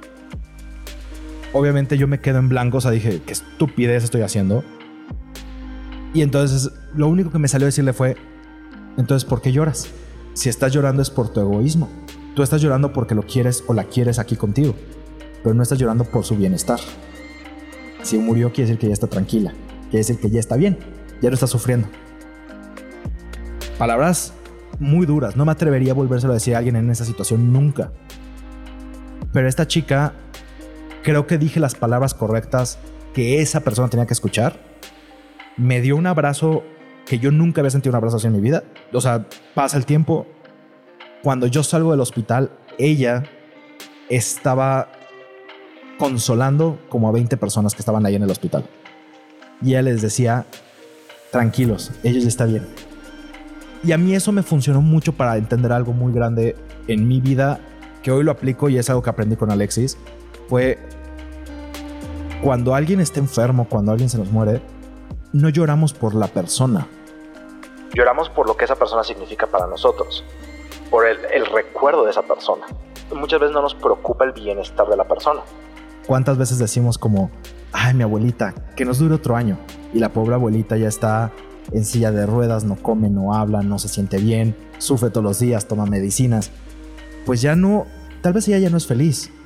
Hay gente que sí, y hay muchas abuelitas, mucha gente que dice, yo ya me quiero ir, o sea, yo ya estoy cansado de la vida. Y eso me funcionó mucho para cambiar el chip y yo dejé de pedir porque Alexis despertara. Yo empecé a pedir porque sea lo mejor para Alexis. Cuando a ti se te muere alguien querido, cuando uno ve muertes, cuando uno se enfrenta a la muerte, es una de las herramientas más poderosas para decir, ¿sabes qué? La vida aquí, we're here for estamos por 100 años, es un regalo, estáis haciendo algo realmente que te motiva, que te apasiona, que, te, que is worth your while. Y ese año, el 2013, dije, me empecé a cuestionar. Para ir al detalle, fue, la diagnosticaron con leucemia, yo me vine a Chile y ella tuvo un tratamiento muy, muy le hicieron un trasplante de médula, tuvo una leucemia bien agresiva. Y me tocó sentarme con ella en una cosa que llaman la burbuja, que ella estaba en el hospital y tú no podías tocarla, tú la veías a través de un vidrio. y eran largas conversaciones a lo largo acerca de la vida, acerca de cosas de cómo conoció a mi papá, acerca de las cosas que más le tuvieron sentido. Ella estaba a punto de morir y entonces tenía una conversación, qué cosas eran importantes para ellas, qué cosas hubiese hecho distinto, la conocí y ese, te diría que esos seis meses donde estuve con ella, me marcaron y me empecé a hacer la misma pregunta para mí. ¿ya? Y dije, ese marcamiento, yo volví después a Nueva York a finales del 2000 de ese año y empecé a reflexionar sobre, a ver, ¿qué estoy haciendo hoy? Si es que yo estoy dentro de esa burbuja, si es que me pasara esto. ¿Sería una vida bien vivida? ¿Sería algo? ¿De qué me arrepentiría? ¿Qué haría distinto? ¿Qué, y empecé esta reflexión y ahí para el empecé a leer. Yo leo mucho, mucho, mucho, mucho, mucho. Y mi manera de canalizar mis inquietudes es a través de la lectura, es a través de entender cómo otras personas que han hecho cosas. Y bueno, y me puse, hice un deep dive en el estoicismo, en gente, en sobre el knowledge de la vida, del, de gente que ha escrito. Y a través de esa lectura, te diría, y obviamente un proceso de reflexión interno, llegué a esta conclusión de que una buena manera de medir mi vida viene por hacer algo que te apasiona, con lo que crees espero que tenga un impacto en alguien más y que trascienda a ti mismo. Y empecé a hacerme una pregunta bastante a lo mejor atípica a los 33 años en Wall Street, ¿qué estoy haciendo hoy día para poder trascender, para poder impactar la vida de otras personas? Y si bien las finanzas, yo siempre digo, yo entré a trabajar a JP Morgan porque los números, las finanzas me fascinaban, yo lo disfrutaba, ¿ya? Pero el tema de la trascendencia no, me, no lo sentía y dije, ¿qué estoy haciendo hoy para ayudar a otras personas, ¿ya? Y la respuesta fue, es que nada. Y empecé en Central Park, me acuerdo, yo vivía los fines de semana, iba a los subkits a ayudar. Y después, en vez de salir a las clubs, después eso no me llenaba. Y después dije, voy a, empecé a acompañar a niños autistas y ayudar. Y empecé una serie de actividades sociales que eran muy fulfilling, pero no me llenaban del todo. Y yo soy un, un fiel creyente que cuando uno hace algo en la vida, you have to go all in. Y ahí dije, ¿sabes qué? La, voy a ir all in con ayudar a otros. Y dije, voy a ir a un lugar donde por seis meses voy a enfocar toda mi energía y toda mi cabeza en ayudar a otros, no en mí. Y después voy a volver a la normalidad.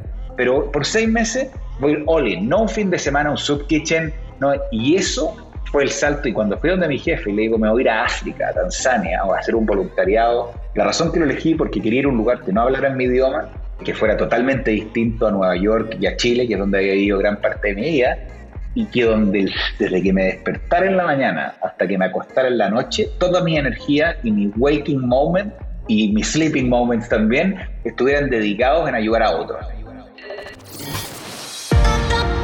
Suena divertido y es muy poco usual ponerse a hablar de por qué en verdad las personas hacen las cosas y nadie llega muy profundo entendiéndolo.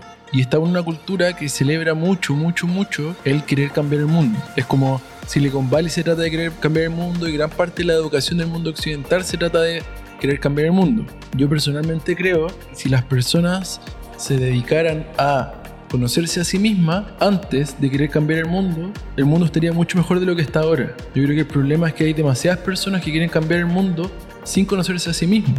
Entonces, todos los políticos quieren cambiar el mundo o tratan de cambiar el mundo, pero son personas en su gran mayoría que se conoce muy poco. Entonces, alguien que se conoce muy poco, que trata de cambiar el mundo para los otros, el resultado de eso casi siempre es bastante desastroso. Porque en el fondo, ¿cómo yo te voy a cambiar el mundo a ti si yo ni siquiera sé lo que yo quiero para mí? A Jung, el año 60, lo entrevistó un filósofo chileno le dice, con todo esto, con el advenimiento de la tecnología, comienzo la carrera espacial, están los rusos con el Sputnik, se sentía que ya venía esta carrera tecnológica. Entonces, este filósofo chileno le dice a Jung, no va a pasar que con este advenimiento tecnológico, todos mirando hacia la estrella, etcétera, ir a otros planetas, va a pasar de moda el espíritu, el alma humana. Y Jung le responde y le dice, por más que queramos salir afuera y llegar a otros planetas, y aunque lleguemos en el futuro a Marte, eso no es más que una forma de escapar de nosotros mismos. Tarde o temprano, aunque lleguemos a Marte, no nos va a quedar otra que mirar en nuestro interior. Entonces, eso está pasando hace 60, 70 años. ¿En qué estamos ahora? Están todos corriendo por conquistar el mundo, están todos corriendo por hacer unas empresas increíbles. Elon Musk es como quien vino después de Steve Jobs en términos de ser este héroe del mundo occidental y al mismo tiempo, ¿cómo puede ser de que por un lado estamos súper admirados de los avances tecnológicos y por otro lado, esos mismos avances tecnológicos de comprarse autos eléctricos, Amazon, es como lo que está destruyendo nuestro planeta. ¿Para dónde estamos yendo? Yo creo que Jung tiene razón. Yo creo que lo que debiéramos de partir haciendo es mirando hacia adentro, conociéndonos a nosotros mismos. En ese sentido, tu pregunta de no es solamente pasión, hay algo más. Yo creo que la respuesta es vacío, es un vacío interior que las personas quieren llenar y no saben cómo. Y lo que está más a mano, lo que nos enseña la cultura es afuera. Tengo que salir a buscar afuera y me voy a llenar con lo de afuera. ¿Por qué? Porque te lo dicen en la televisión, te lo dicen en el colegio, te lo dicen en todas partes. Me voy a llenar con riqueza, me voy a llenar con éxito, con fama, pero uno empieza a avanzar y, se- te das cuenta de que uno no se llena con eso, sino que el vacío crece. Entonces, creo que tarde o temprano muchas personas se van dando cuenta de que necesitamos personas que se llenen con menos. El cambiar el mundo por los otros empieza a ser, yo creo que menos importante, empieza a ser más importante el cambiar el mundo para uno. Y el mundo para uno es simple. El mundo para uno es ser amable con otras personas, ser amable con uno mismo, cuidar el medio ambiente, cuidar la naturaleza, ser empático, cosas que no venden titulares, cosas que nos generan atención masiva, pero que sí son las cosas que cambian nuestra realidad. Nuestra realidad se cambia en el aquí y en el ahora. Si todos nos dedicáramos un poco más a hacer ese tipo de cosas, yo creo que el mundo cambia rápido. Porque el hedonismo es la negación del dolor. Y eso ha llevado a la gente a que está confundiendo la felicidad con la prolongación del placer. La felicidad es un proceso de largo plazo. Y lo demás, la prolongación del placer, es la consecuencia del corto plazo. Cuando usted tiene un propósito superior y su sueño está basado en el propósito superior, usted está creando el largo plazo está creando la felicidad a largo plazo. Pero si usted se vuelve cortoplacista, entonces disfraza el dolor con el hedonismo y para eso se necesita dinero. Entonces usted queda engañado porque piensa que la felicidad es la prolongación del placer. Y por eso nos volvimos adictos a todo. Entonces el sistema refuerza la ilusión para poderle vender a la gente cosas que lo mantengan en su adicción. El Netflix, el celular, el WhatsApp, las drogas, el exceso de sexo, todas eh, ser esclavo de todos esos aparatos tecnológicos. Entonces los jóvenes eh, están totalmente afuera, desconectados del ser, porque tiene tantos estímulos exteriores que la gente se está desconectando del ser. Entonces Sócrates decía, conócete a ti mismo, pero no le tocó la inteligencia artificial, y a nosotros sí. Entonces si usted no se fortalece interiormente con la meditación y todas las cosas que hacemos espirituales, entonces resulta que si no nos fortalecemos interiormente, la inteligencia artificial nos va a conocer a nosotros mucho más de lo que nos conocemos a nosotros mismos. Entonces, los dictadores del futuro son los dueños de los datos, porque ya no van a ser Chávez ni Maduro, sino los dueños de los datos son los nuevos dictadores del mundo, que ya saben qué es lo que le gusta a cada persona para podernos convertir en consumidores pasivos y masificados. Entonces la gente hoy en día no distingue entre ilusión y realidad. El sistema está hecho para fortalecer la ilusión.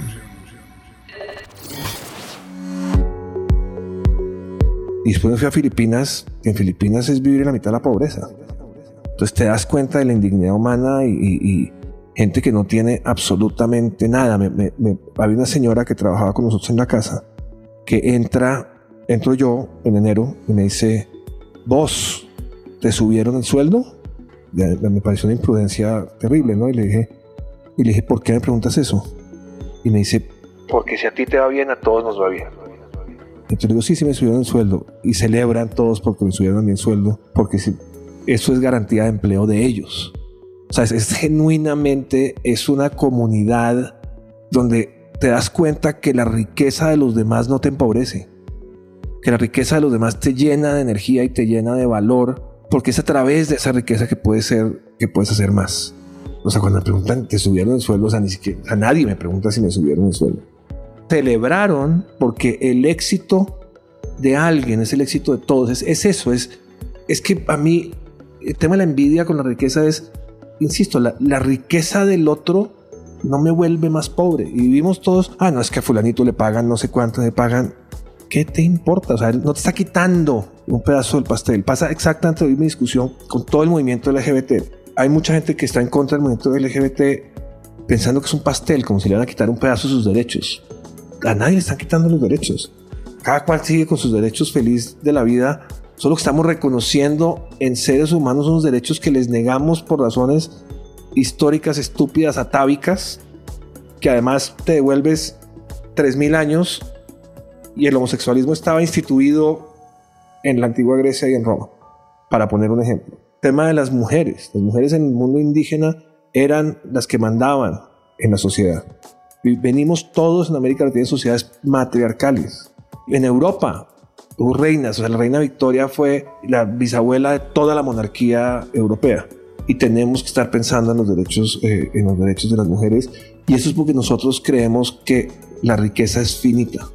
La riqueza es infinita. Que riqueza espiritual, hay riqueza material. Entonces, yo tengo que apoderarme de la riqueza que me toca, pero no le quito a los demás la posibilidad de tener esa, esa riqueza.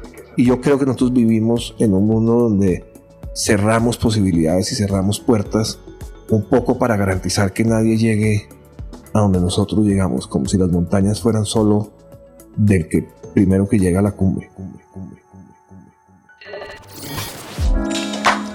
Un superpoder que aquí sería súper válido sería poder hacer a la gente ponerse en los zapatos de otro. Es que la gente aquí nunca analiza, nunca piensa en el otro, siempre solo piensa en sí mismo. Entonces, sé que en cualquier conflicto, en una manifestación, el que está tirando piedra y el que es policía, si en algún momento los dos piensan en el otro, muy seguramente se solucionan las cosas. Pero nunca se piensa en el otro. O sea, me gustaría un superpoder en el cual yo pudiera comunicarme con alguien y hacerlo entender de cierta cosa, que abra la mente. Es que la gente es muy cerrada de mente. Entonces alguien dice, odio el graffiti, pero esto no quiero ni verlo. Pero hombre, véalo un momento. No, es que no quiero ni verlo. Por favor, abra su cabeza un momento y dígame, es como un plato. No quiero probar el ajiaco. Venga, pruébelo una vez, solo para que lo pruebe y diga, sí, no me gusta. Perfecto, lo probó, no le gusta. Pero si nunca quiere hacerlo, es muy jodido. Y así somos un poco los colombianos. Entonces, me gustaría tener ese superpoder de poder decirle a la gente, convencerla de que se abra a pensar otra cosa y de esa manera se calme un poco, ¿no? Se relaje y vaya más allá. Pensaría que el éxito eh, es en palabras chistosas un sofisma de distracción para que dejes de pensar en lo que realmente quieres y empieces a pensar en lo que otra gente realmente quiere. Yo valoro sobre todo que alguien le ponga atención a lo que he pintado, que le ponga atención a lo que a veces comunico en algún lado, que le haya despertado una chispa en el cerebro. Valoro, valoro eso muchísimo. Y pensaría que el éxito en la vida diaria y, que vende el sistema y que sería el de Andrés es, eh, y como este en este país, es poder sobrevivir a la final, si me entiendes, que la situación es tan difícil en el país que a la final te sientes muy afortunado de tener todos los días algo que comer, no tengas familiares muertos por violencia, como ese tipo de cosas. O sea, lo veo más en que es tan difícil aquí suplir lo básico que me parece exitoso que realmente lo puedas hacer. Yo creo que la diferencia estuvo en que mi padre, a pesar de que era analfabeto, porque nunca fue al colegio él, y mi madre solo fue un año, ellos decidieron apostar por la educación de sus hijos. Yo me acuerdo cuando mi papá mandó a mi hermana mayor a la secundaria, varios compadres de él, campesinos como él, vinieron a casa para decirle qué estaba haciendo. ¿Cómo es que iba a mandar su hija mujer al colegio cuando las mujeres íbamos al colegio íbamos a aprender solamente a escribirnos con los enamorados. Y que por qué él estaba mandando eso, que luego sus hijas a ellos también le iban a reclamar eso. Entonces yo estaba paradita detrás de una cortina escuchando a todos que habían venido porque me llamó la atención. Y mi papá con una simplicidad les respondió que a mí me marcó y les dijo, mira, y yo estaré orgulloso que mi hija y las siguientes hijas sean ellas las que escriban sus propias cartas y lean sus cartas y no tengan que llevar sus intimidades a otros por no saber hacerlo como lo hice yo. para mí fue así, wow, o sea, cuánta sabiduría en un hombre. Por eso siempre digo, el colegio, la universidad te da conocimientos, pero más conocimientos te da aquí adentro, lo que tú puedas ir creando en tu corazón. Y mi padre era eso, mis padres además éramos tantos y ellos nos hacían pasar a todos. Mi madre decía, gente comedida nunca se muere de hambre. Eso indica que tienes que saber hacer de todo y que no te dé pena si ya eres ingeniero en barrer la calle porque tienes que hacerlo y enseñar a otros. Entonces ellos a todos nosotros, hombres y mujeres, nos pasaban por turnos. Una semana a mí me tocaba levantarme temprano y hacer el desayuno para todos, incluido el fiambre para que mi padre lleve a la chacra. Otra semana me tocaba pasar por barrer la casa, la huerta. Otra semana por dar de comer los animales. Otra semana, los fines de semana, te tocaba lavar la ropa. Luego mi madre nos enseñaba a remendar, que mi madre decía que podías, una gente pobre tiene que tener el orgullo de nunca andar ni roto ni sucio. Puedes ser pobre, pero tienes que estar limpio y remendadito. O sea, remendar significa poner parches, pero que no tengas los huecos. La última vez que cambié mi mente radicalmente fue, y he tenido como varios episodios de esto. Un día, hace unos años, estaba en un avión volviendo de Shanghai, creo que volando de Shanghai a Estados Unidos. Un vuelo de noche, pero no estaba pudiendo dormir. Y comencé a pensar, a pensar en mi vida, a pensar muchas cosas. Y de un momento a otro me puse a llorar, pero como decimos en Colombia, no a llorar, sino a berriar, o sea, llorar inconsolablemente pensando en lo tonto que había sido yo en muchos momentos de mi vida, en donde había dosificado el amor que le daba a las personas. Entonces, hay algo raro que hacemos los seres humanos y es dosificar el amor que entregamos. ¿Qué quiere decir dosificar? Quiere decir que no lo damos exageradamente. Te doy un ejemplo. Yo no dando todo, limitándote en lo que das. Dosificar es como en vez de darlo todo, darlo en pequeñas dosis.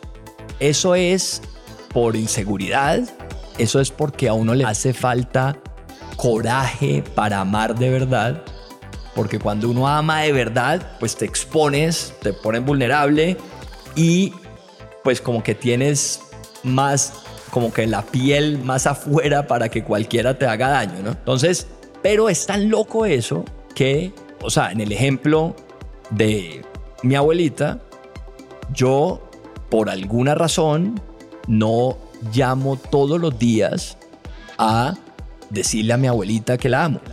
Por alguna razón. Eso como que me cambió, me hizo entender algo, me hizo verlo como lo limitado que soy algunas veces algunas veces es un tema de energía, otras veces es simplemente ese tema de que de pronto no sé, si uno da mucho amor, la otra persona ya se va a aburrir, no sé.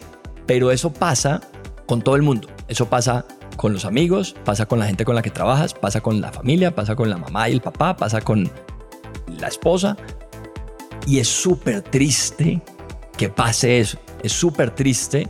O sea, no sé cuál es la persona que más amas en el mundo, pero a esa persona por alguna razón le estás dosificando el amor. Y entonces desde ahí eh, como que volví a tener una de esos episodios y comencé a hacer esas llamadas de hablar con un amigo para de verdad ver cómo está y hablar con alguien para ayudarlo y darle amor a alguien. Y la chispa en el avión fue un poquito como el insight de mi propia cobardía.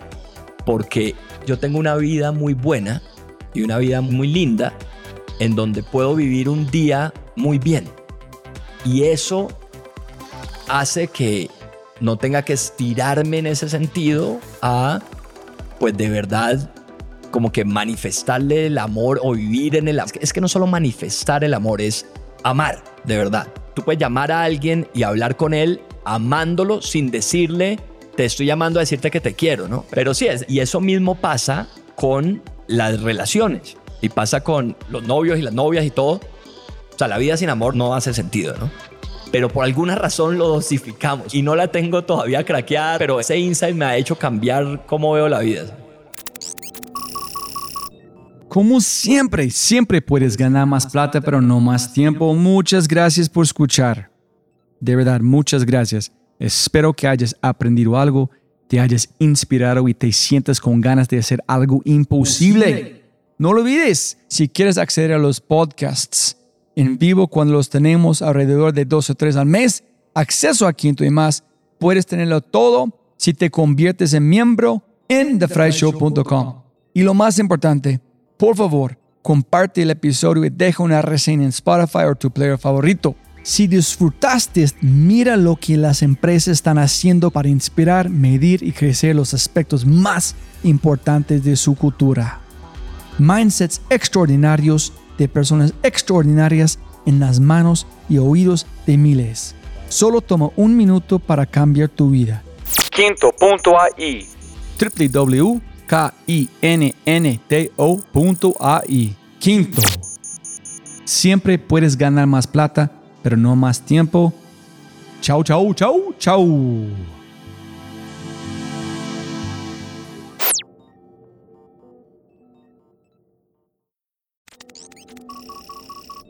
Como siempre, siempre puedes ganar más plata, pero no más tiempo. Muchas gracias por escuchar. Antes de terminar, unas cosas importantes para preguntar y mencionar. Número uno, deja una calificación Spotify. Ya, ya, déjala literalmente toma segundos y como yo mencioné, el impacto es enorme. Además, estarás garantizado de sentirte increíble el resto del día. También estamos produciendo todo el contenido en YouTube. El canal es espectacular.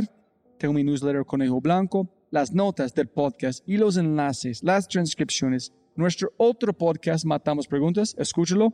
Y más se puede encontrar en thefryshow.com y si quieres enviarme un mensaje o patrocinar el podcast, puedes enviar mi mensaje usando cualquiera de mis redes sociales con mi nombre a Robbie J. Gracias, abrazo grande y sigue escuchando.